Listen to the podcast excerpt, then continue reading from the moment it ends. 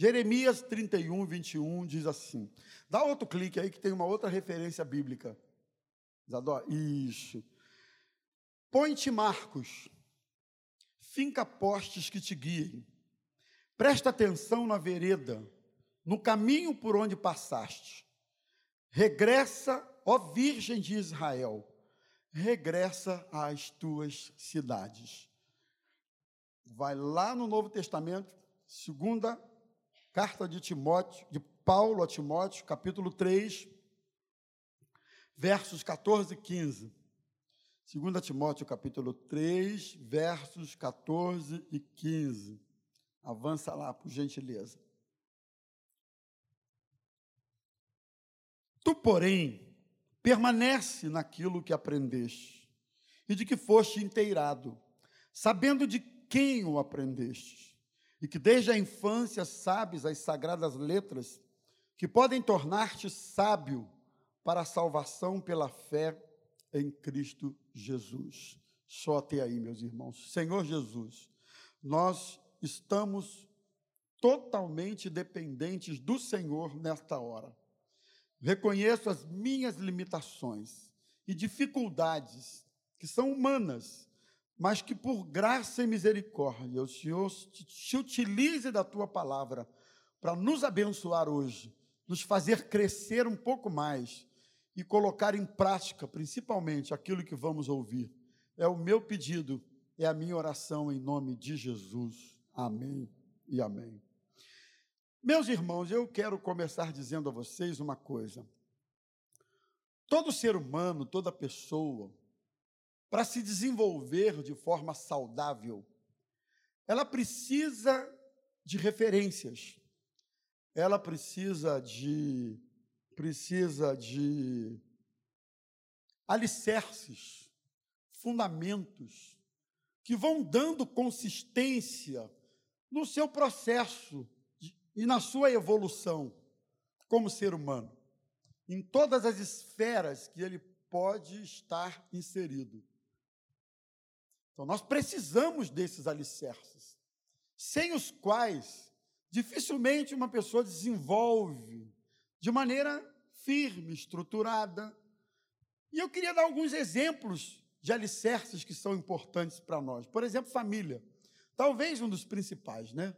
A família é, sem dúvida alguma, um dos principais alicerces que nós precisamos de estabelecer para um crescimento, para uma evolução saudável, equilibrada, etc. e tal. Um outro alicerce é o meio em que nós vivemos.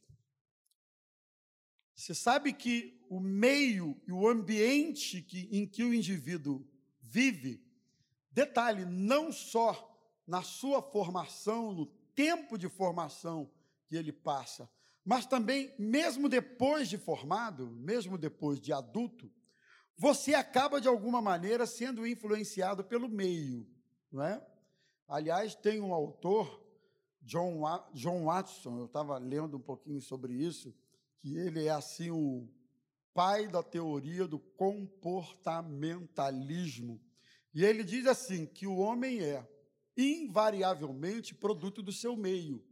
Né? Ele é aquilo que é o seu meio. E ele diz assim: nós somos o que fazemos e fazemos o que o ambiente nos faz fazer. Somos o que fazemos. E o que fazemos é aquilo que o ambiente nos faz fazer. Essa máxima de John Watson é interessante, até certo ponto ela é legítima, sendo que, como crentes em Jesus, a gente acredita que é possível que se quebre esse fluxo, essa influência pós-conversão, né? pós-advento da palavra e do Espírito Santo sobre a nossa vida. Mas você sabia que, mesmo alguém convertido, mesmo alguém já crente, se ele não tomar cuidado com o meio e com o ambiente, ele pode se contaminar? E eu vou além, para tristeza e até alerta da nossa parte. Até num contexto religioso como é o nosso, se você não tomar conta e não vigiar, dependendo com quem você convive, se aproxima e dá muito ouvido, você pode ser influenciado por aquele meio, sendo por uma, duas, um pequeno grupo. Então, de alguma forma, o meio que nós estamos inseridos é um fator de influência e é um fator de alicerce para a nossa formação, para o nosso desenvolvimento e para o nosso convívio de forma coletiva. Então eu separei isso aqui. Formação acadêmica é importante, não é? Princípios de fé e de religião. E aí eu não estou, vocês vão me entender, me referindo exclusivamente ao cristianismo, mas sabe-se, né? Sociólogos, as pessoas que estudam essa parte de comportamento da sociedade, que de um modo geral, quando se tem uma religião, que de um modo geral as religiões ah, entendam o que eu vou falar, por favor. As religiões trazem alguns princípios que são até bons para o ser humano. São princípios ah, bons a nível de comportamento, mas ao mesmo tempo enganosos a nível de salvação. Então, quando você tem uma religião que fala, por exemplo, de amor, isso não é bom? É bom, mas isso não.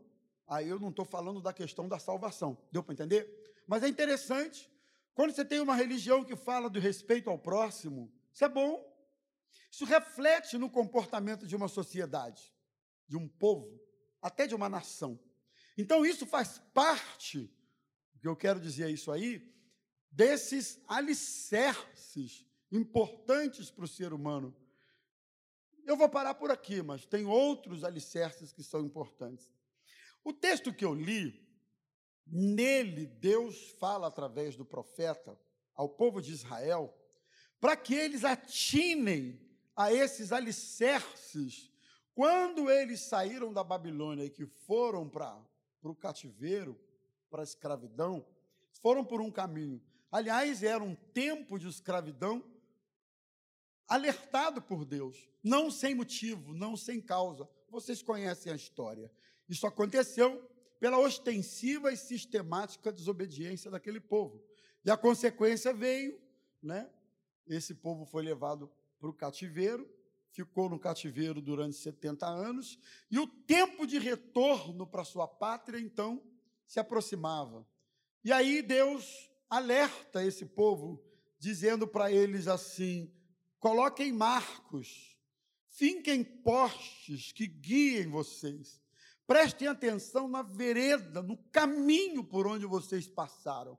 A ideia aqui é que eles se lembrassem do caminho percorrido até a escravidão, e por esse caminho por onde eles foram, eles deveriam retornar para sua pátria, para sua cultura, para sua gente, para sua nação.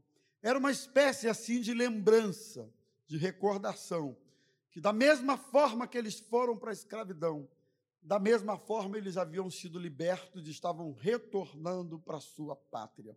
Então eles precisavam de referências. Irmãos, sem as referências, quem gosta de dirigir à noite aqui, à noite? Alguém gosta? Eu gosto de dirigir à noite. Eu sou corujão à noite. Eu gosto, né? Só que você sabe que quando você dirige à noite sem as marcações das faixas da pista, é um negócio meio, né? Você tem que ficar com atenção redobrada, porque você não tem referência de espaço na estrada, você não tem referência da, da sua faixa, você não tem. Então é mais difícil, requer mais atenção, etc. Quando você dirige numa autoestrada devidamente sinalizada, né? e que tem marcação no chão, aquele famoso olhinho de gato, que o próprio farol já acende, dá um reflexo daquilo, e você, tranquilo, liga o farolzão lá e você vai só na marcação. Essa, ontem nós fomos é, participar de um retiro de casais em Teresópolis e voltamos já tarde, né? Eram, já eram, cheguei em casa já meia-noite, passamos o dia lá. E eu desci a serra ontem com muita serração chovendo e não dava para enxergar quase nada. Muito brabo, assim. Tranquilo, não tenho problema com isso. Mas aí tinha um ônibus na minha frente, descendo, freando o tempo todo, e a Osaí meio assim, né? Ai, meu Deus, graças a Deus pelo ônibus que está na frente, porque eu achando que eu não sabia dirigir, pô, não te entendi. Agora eu estou te perguntando, não entendi. Com ônibus ou sem ônibus, eu ia descer, mulher, tranquilo. Segurança, qual é? Eu sou piloto top. Mas fora do, da traseira do ônibus, tinha marcação na pista. Que por mais que a neblina, a encerração fossem intensos e fortes, mas a pista estava marcada. É só eu olhar para a marcação e seguir. Deus está dizendo assim: volta pelo caminho por onde vocês foram. Estabeleçam, lembrem-se dessas referências que marcaram a vida de vocês, para vocês retornarem às origens de vocês. E Paulo escrevendo, ah, avançando um pouquinho, é, esses marcos representavam não apenas a indicação do caminho de volta, eu pontuei aqui, como também as referências que eles tinham como povo, as referências que eles, que eles tinham a, a título de identidade como povo. Porque você há de convir que um povo que fica 70 anos numa outra terra, eles perdem a referência de identidade, né? A referência de povo, isso se perde. Eu, eu li isso há uns anos atrás, que para você mudar uma cultura, é necessário cerca de duas gerações para você mudar uma cultura. Você não muda uma cultura com uma mudança de governo. Você não muda uma cultura batendo na mesa e a partir de hoje não sei o quê. Para mudar a cultura de um povo, duas gerações aproximadamente são necessárias. Duas gerações, nós estamos falando de quanto tempo? Uma geração é o que? 80 anos? É isso? Uma geração? Me ajuda aí. Está no esboço, não, vem na cabeça agora. É 80 anos, uma geração ou menos? 40 anos é uma geração. É uma geração. Não é 80, não, Zazá. 80 é o tempo de vida. Mas é uma geração. Porque aí essa geração já está já tá produzindo outra. Não é? Então, 70 anos, a gente pressupõe aí, mais ou menos, que se passaram duas gerações. Né? Em que aquele povo estava longe. Ou seja, eles haviam se perdido na identidade, haviam se perdido quanto ao que eles eram antes de irem para a Babilônia. Deus diz: lembra desses marcos e retornem para a cidade. Aí Paulo, no Novo Testamento, adverte a Timóteo para que ele permanecesse naquilo que ele havia aprendido, não só pelo conteúdo, mas pela fonte do seu aprendizado, que foi o segundo texto que eu li. Tu, porém, permanece no que você aprendeu e de que foste inteirado, sabendo de quem você aprendeu, e que desde a infância sabes as sagradas letras que podem tornar você sábio para a salvação e fé em Cristo Jesus. Ainda, na segunda de Timóteo, capítulo 1, verso 5, Paulo diz assim: da mesma forma, trago na lembrança a fé não fingida que primeiro habitou em sua Volóide e depois na sua mãe Eunice. Olha aí. O cultivo da fé do jovem Timóteo veio lá dos tempos da avó, passando pela mãe. E Paulo diz: Eu sei que agora habita em você, que não era uma fé fingida, não era uma fé falsa, mas era uma fé legítima. Avançando um pouco, ou melhor, retrocedendo aí na segunda carta de Paulo aos Coríntios, ele também adverte aos cristãos de Corinto quanto ao seu receio, receio de Paulo, que eles estivessem se afastando, vocês já vão saber onde eu quero chegar, se ainda não perceberam, da simplicidade do evangelho que eles haviam recebido do próprio apóstolo Paulo. Segunda de Coríntios 12, 3 e 4, ele diz: "Temo que assim como a serpente com a sua astúcia enganou Eva, assim também a mente de vocês seja corrompida e se afaste da simplicidade e pureza que são devidos a Cristo. Pois se alguém que prega outro Jesus diferente daquele que nós pregamos, ou se vocês aceitam um espírito diferente daquele que já receberam, ou um evangelho diferente do que já aceitaram, vocês toleram isso muito bem. Paulo diz: Olha, eu tenho esse receio, que vocês tenham se afastado da simplicidade, da pureza características e devidas a Cristo. Eu tenho esse receio. Então, aqui Paulo está falando dos falsos profetas ou apóstolos que se apresentavam diante daqueles crentes e eles abraçavam a, a mensagem daqueles falsos profetas.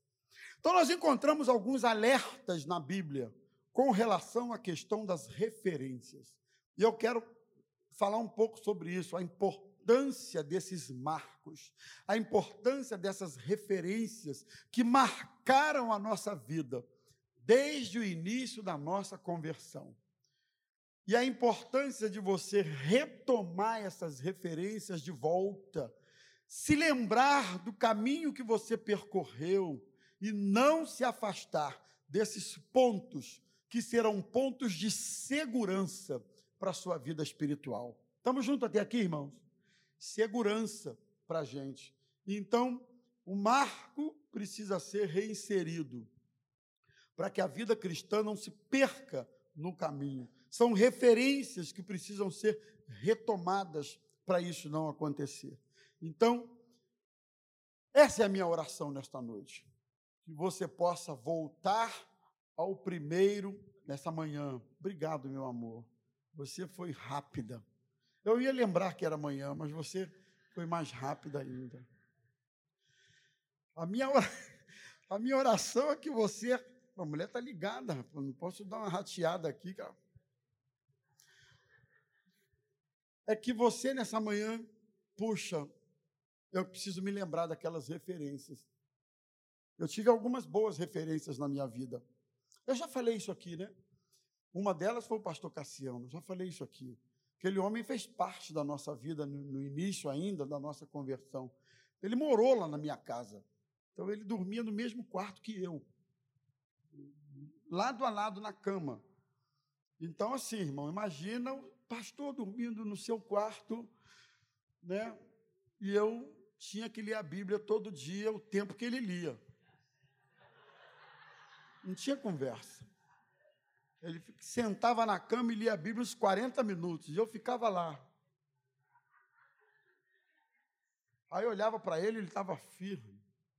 Quando não era Bíblia, era livro. Ele lia muito Hernandes Dias Lopes. Eu me lembro nitidamente. Ele ficava lá. Quando ele terminava de ler a Bíblia, ele dobrava o joelho e ia orar. Eu olhava assim, estava um homem de joelho. Eu falei, meu Jesus, vamos embora. Dobrava o joelho, ficava orando. Cinco minutos, meu problema já estava resolvido com Deus. Eu já tinha dito que era com a Zazá que eu queria casar. Só servia se fosse ela, senão eu ia morrer.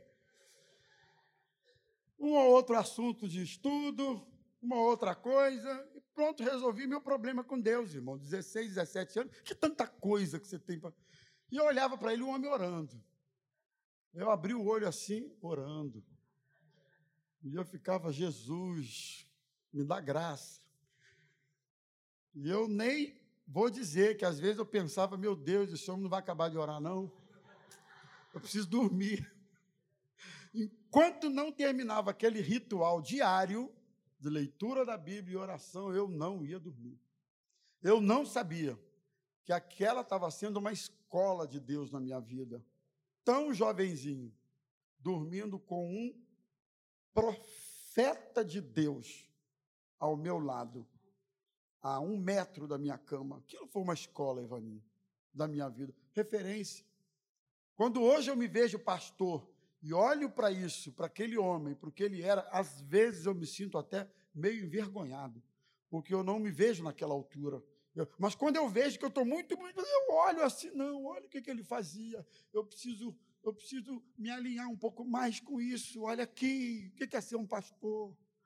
Olha aqui, o que é ser um homem? Referências.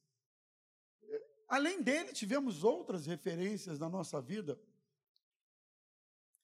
E eu quero falar de algumas delas para a gente aqui hoje. A primeira referência, marco, que a gente precisa retomar é o do nosso relacionamento com Deus. Avança aí para mim. São muitas as coisas que conspiram para a gente se afastar de Deus, irmãos. Muitas.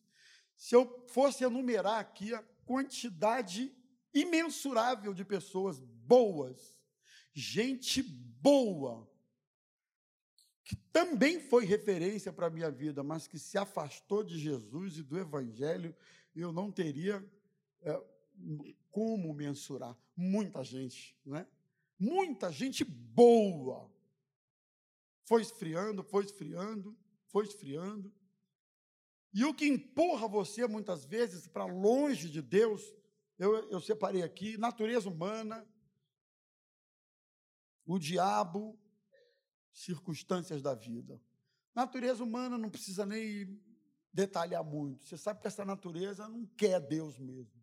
Essa natureza não quer as coisas de Deus mesmo. Há uma briga com essa natureza. Quem não briga com a sua aí é porque está morto, morreu. Vai deitar lá no cemitério do, do Jardim da Saudade, que a gente joga terra em você. Você está morto. Porque quem está vivo briga com a natureza humana. Briga. Eu me lembro quando os moleques eram pequenos, vamos para acordar para a escola, às vezes, era né, aquela coisa. Aí, quando era um sábado assim, vamos acordar para ir para uma praia, para um piquenique. Meu, eles acordavam com uma disposição, era um pulo só, não precisava nem falar duas vezes, porque a natureza humana quer. Mas vamos acordar para fazer uma outra coisa, a natureza humana não quer. Então a gente briga com essa natureza e Paulo atesta isso claramente acerca dessa briga com a natureza. O diabo é outro, claro. Sua missão e obras são descritos na Bíblia com toda clareza, João 10, 10. Matar, roubar e destruir, afastar você de Deus mesmo. Né? E as circunstâncias da vida, a gente tem visto que por conta disso, muita gente tem se afastado de Deus. No Salmo 42, o salmista diz: Assim como a corça anseia pelas correntes das águas, assim a minha alma tem sede de ti. A minha alma tem sede de Deus, o Deus vivo. Salmos 63, verso 1. Ó oh Deus, tu és o meu Deus. De madrugada te buscarei. A minha alma tem sede de ti. A minha carne te deseja muito em uma terra seca e cansada, onde não há água. Assim precisa ser o anseio da nossa alma por Deus, mais do que a corça, anseia pelas correntes das águas, das águas, a minha alma precisa ter sede de Deus, do Deus vivo. A minha carne cansada, né? Tão assediada pelas questões inerentes à sua natureza, isso precisa dar lugar a uma sede pelas coisas de Deus. Tiago 4,8, Tiago diz uma coisa interessante aqui para a gente. Chegai-vos a Deus e ele se chegará a vós. Alinhai as, as mãos, pecadores, e vós, de duplo ânimo, purificai os vossos corações.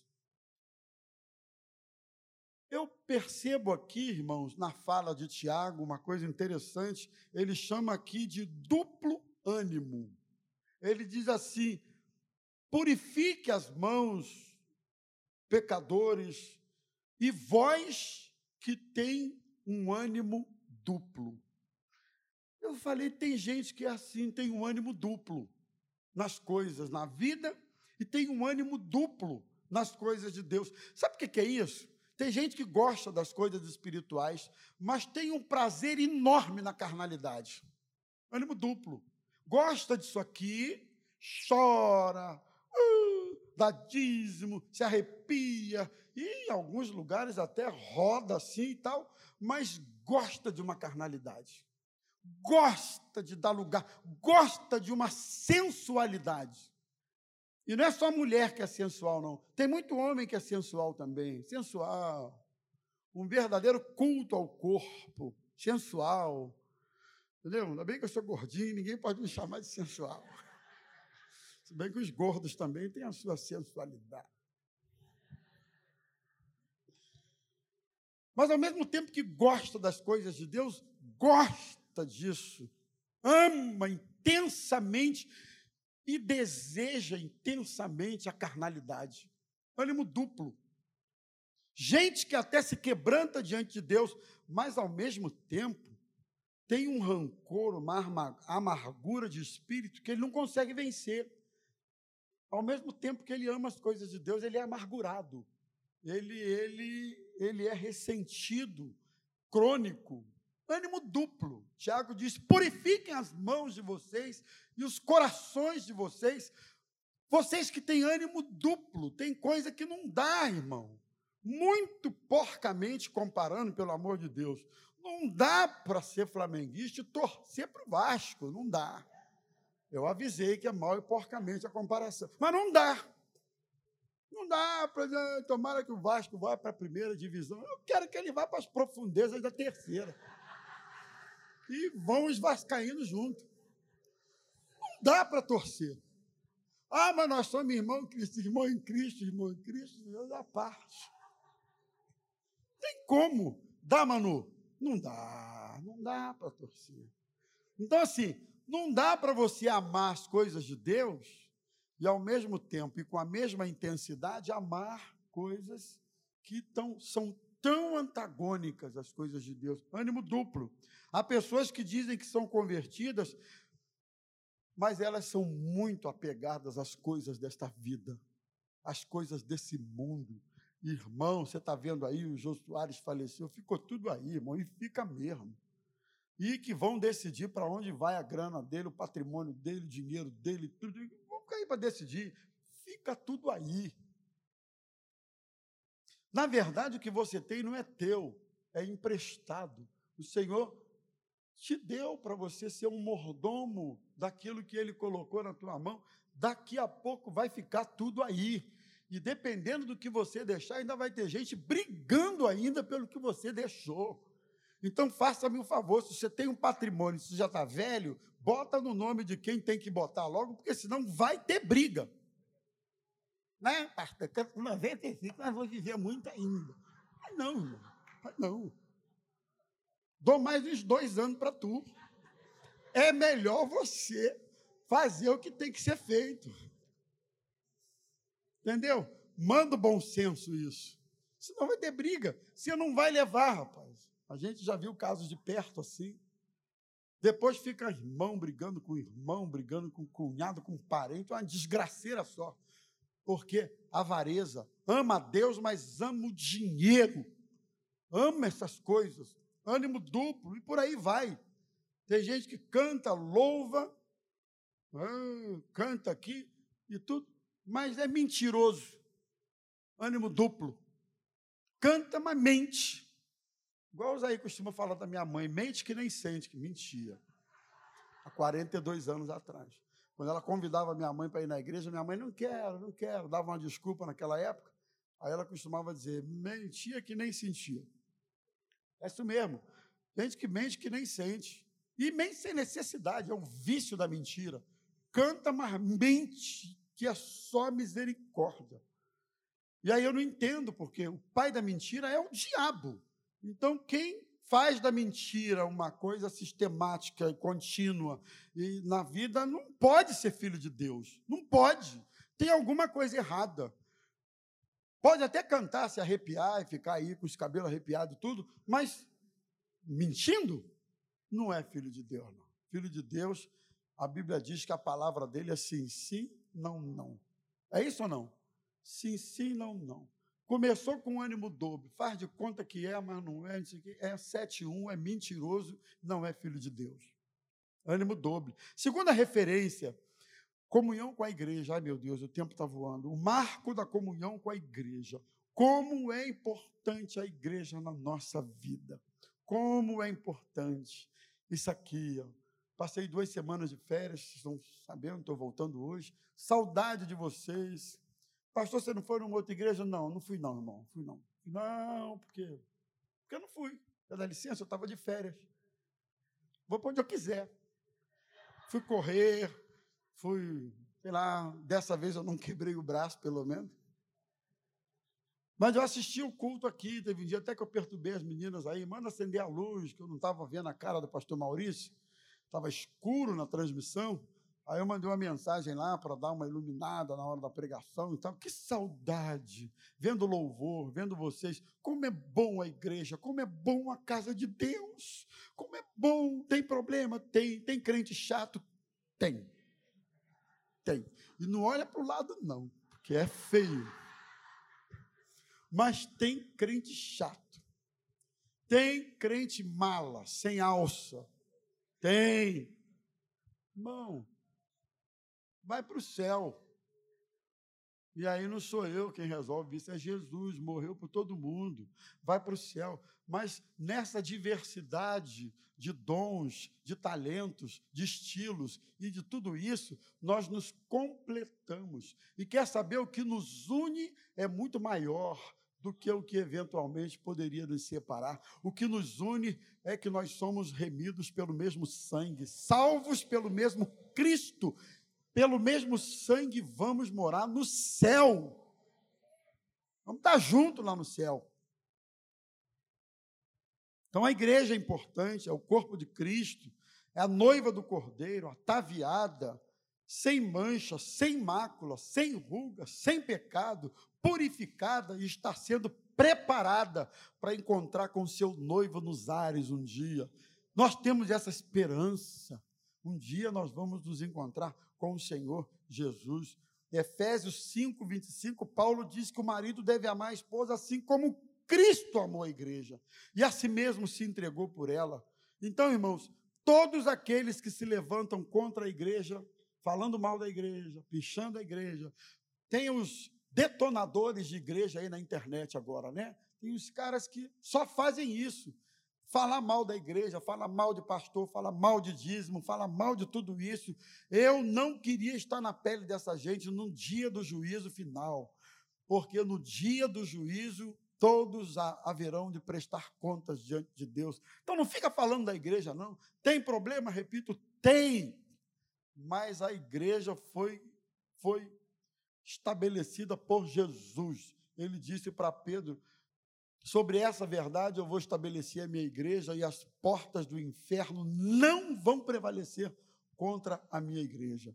Então, louve a Deus pela sua igreja. Louve a Deus por pertencer ao corpo de Cristo e por pertencer a essa igreja, que tem falhas, mas é a sua igreja. Então, fora do corpo, não há vida. Não tem igreja online. Isso aqui é um recurso.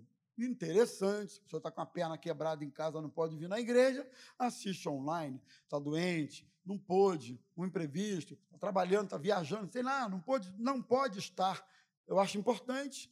Vamos ter a transmissão no canal daqui a pouco. Mas não tem igreja online. Igreja é isso aqui, ó. É corpo, é vida, é olho no olho, é ouvir juntos a mensagem, é o ru do pessoal, é o abraço, é o aperto de mão, é o sorriso, isso é igreja.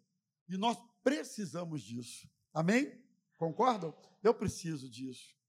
Então, terceiro, exercício dos dons espirituais. Terceiro marco, terceira referência, terceiro parâmetro que precisamos retomar, retomar é o exercício dos dons espirituais. Ainda escrevendo a Timóteo no capítulo 1, Paulo diz: Por esta razão, admoesto que reavives o dom de Deus que há em você pela imposição de mãos, porque Deus não nos tem dado espírito de covardia, mas de poder, amor e moderação. Reavives o dom de Deus que há em você. Quero fazer uma pergunta direta e objetiva. O que é que você está fazendo com os dons, com os talentos que Ele colocou nas suas mãos? Diz para mim, ou melhor, para você mesmo que, que você está fazendo com isso? Lembra quando você era envolvido, arregaçava as mangas, ajudava, trabalhava, chegava cedo, estava no departamento e estava ajudando? Lembra? Desenvolvia talentos, ministérios, dons, e você não faz mais isso. O que é que você está fazendo com o seu talento, meu filho? Pois saiba de uma coisa: Deus um dia te pedirá contas, assim como a mim, dos dons e talentos que Ele colocou nas nossas mãos. Assim como na parábola dos talentos, veio o Senhor e, e pediu contas. Cadê? Eu te dei um, eu te dei cinco, te dei... cadê os talentos que eu te dei? E cada um deles apresentava de forma duplicada os talentos que haviam recebido. Até que um disse assim: Ah, o senhor me deu um talento só, eu achei que o senhor era mau, o senhor era um senhor mau, e eu enterrei o meu talento. E ele foi amaldiçoado pelo seu Senhor porque enterrou o talento. Não enterre o seu talento. É, é um só? Ou você acha que é pouco? Não, não tem talento pouco no reino de Deus. Nesse momento, enquanto eu estou pregando e você ouvindo, tem um, um irmão lá no estacionamento olhando para nada, só tomando conta dos carros, esperando o culto acabar para você sair. Você está achando que aquilo ali é, é, é, é, menos importante do que esse microfone aqui? Não é não, irmão. Porque se aquele irmão não estiver lá, vira bagunça, vira estresse e o culto fica comprometido no seu coração. Então, é, tudo é importante. Quem está no som, quem está na recepção, quem está na portaria, quem arrumou a mesa, quem varreu isso aqui, quem limpou, quem fez alguma coisa. Isso tudo é um dom, é um talento, é uma ferramenta dada por Deus para a edificação do corpo de Cristo. Não é para ninguém bater assim e dizer, eu fiz. Nada. É para edificação do corpo de Cristo. O que é que você está fazendo com o seu talento? Está esperando o tempo passar? Ah, eu sou novo demais. Está errado. Nunca é novo demais para começar. Ah, eu estou velho demais. Está errado. Na velhice também darão frutos. Dá para ajudar. Dá para fazer alguma coisa. Tem a nossa irmã aqui, que fica lá no, no apoio todo dia. Não, todo dia não, quando escalada. Mas aí, quando ela está no apoio e ela não me vê, ela vem me dar um beijo e faz umas flexões lá, lá abaixo, assim, dói a minha coluna só em ver. Mas ela põe a mão no chão, assim, só para mostrar que ela está viva. Ela está aí, 86 anos, tira uma onda e só Jesus. Coisa linda. Sabe por quê, irmãos? Se você não desenvolver na casa de Deus, você vai ficar perturbando. Tem gente que perturba, Zazá. Perturba. É perturbado e perturba os outros. Não é não, Manu? Perturba. Fica criticando todo mundo, fica criticando o louvor, fica criticando as coisas, fica criticando isso, fica criticando aquilo. Sabe por quê que fica criticando? Porque não faz nada. Porque quem faz não critica, porque quem faz sabe que dá trabalho, é dedicação e é um monte de coisa. Então ele é econômico nas críticas dele. Mas quem não faz nunca nada fica perturbando. Além de um dia, além de ser perturbado, perturbador dos outros, vai prestar conta diante de Deus. Então, procure o que fazer. Pastor, eu estou esperando um anjo me aparecer às três da madrugada. É o anjo que vai me dizer o que, que eu tenho que fazer. Então, eu estou lascado, porque eu nunca vi anjo, muito menos às três da madrugada. Eu costumo estar dormindo às três da madrugada. Então não espere anjo, aparecer um jacaré na tua janela com uma mensagem. Procure alguém, diga eu quero ajudar nos adolescentes, na juventude. O Manu está precisando. Agora mesmo nós vamos receber um menino aqui, filho da Érica, que vai ajudar a gente aqui no louvor. Chegou, quer ajudar, você está chegando, ajuda! Ajuda, a igreja precisa. Então, meu irmão, não enterre o seu talento. Amém ou não? Não enterre o seu talento. O que é que inibe os dons? Desobediência, pontuei isso aqui. Sansão teve o seu dom inibido por desobediência. Sansão não podia cortar a cabeleira dele, porque era um voto de nazireado que ele tinha, e aí ele foi, cortou a cabeleira, acabou a força. A força do Sansão, irmão, não estava na musculação, não. Não pensa que Sansão ah, tá, malhava todo dia na academia, tal. Aí era fortão, igual aqui o nosso irmão aqui, e tal. Sansão era forte, porque malhava e tal. Não! A força de Sansão não estava nos músculos. A força de Sansão estava no voto que ele fez a Deus de nazireado em que não se passaria navalha na sua cabeça, e ali Deus iria dar vitória sobre os seus inimigos. E ele quebrou o voto. A força acabou quando se passou navalha na cabeça dele, não foi quando ele parou de malhar. Então, ele talvez não fosse musculosão, ele tinha um voto, e era por causa disso que ele tinha força. Ele não era o He-Man, mas ele tinha força. E a força era do voto. Mas ele desobedeceu e por isso perdeu. Né? Dúvida, vergonha inibe talentos, omissão diante da igreja e por aí vai. Vamos, vamos, vamos, vamos avançar. O marco da santidade da pureza, vai aí, por favor. Precisamos retomar. É possível ser santo no dia de hoje. E por que buscar a santidade? faz parte do caráter de Deus e é um dos aspectos da salvação. Quem realmente é salvo por Cristo busca santidade para a sua vida. Santificai-vos hoje, para que amanhã o Senhor faça maravilhas no vosso meio. Sem santificação, ninguém verá o Senhor. Você está santificando a tua vida? Uma coisa eu vou te dizer: não dá para santificar a vida no TikTok o dia inteiro. Aquilo é uma desgraceira. Não dá.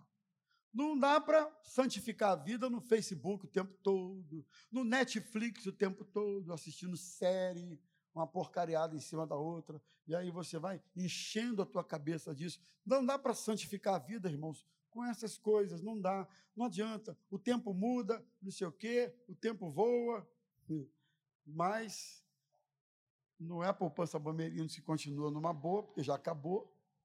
Você que riu, você está velho, Quero lembrar você disso. Só você entendeu o trocadilho. Eu joguei e você caiu. É porque você está velho. Os novos não estão entendendo nada. Estão rindo de gaiato. Nem rindo eles estão. Mas você está velho. Então, o tempo urge. Nós precisamos saber disso. O tempo urge.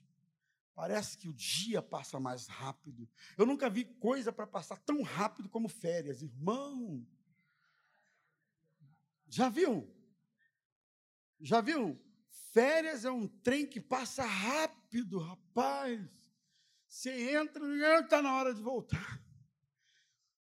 No meu caso, menos mal, porque, muito menos mal, porque a volta das férias significa encontrar com vocês.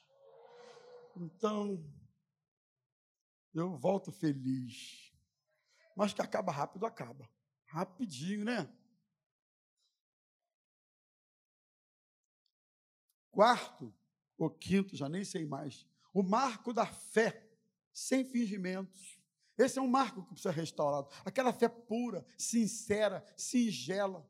Você quer ver um exemplo de marco de fé e de relacionamento puro sincero com Deus? Aquela mulher do vaso de alabastro que coisa linda! Ela quebrou o vaso, derramou os pés de Jesus. Teve quem criticasse, mas ela não estava nem aí. E o perfume que estava no vaso era caríssimo. Alguém disse poderia vender isso aí e arrecadar uma grana e dar para as CAC, ou dar para os pobres, ou dar para o Luiz fazer lá a noite com carinho com o pessoal. Reclamaram lá com Jesus. Olha que absurdo! Mas ela não estava nem aí. Ela quebrou o vaso, derramou o perfume, aos pés de Jesus. Sabe o que é isso? É desejo, é sinceridade, é pureza de fé. Não é uma fé que barganha. E por último, irmãos, não, antepenúltimo, mas eu já vou acabar.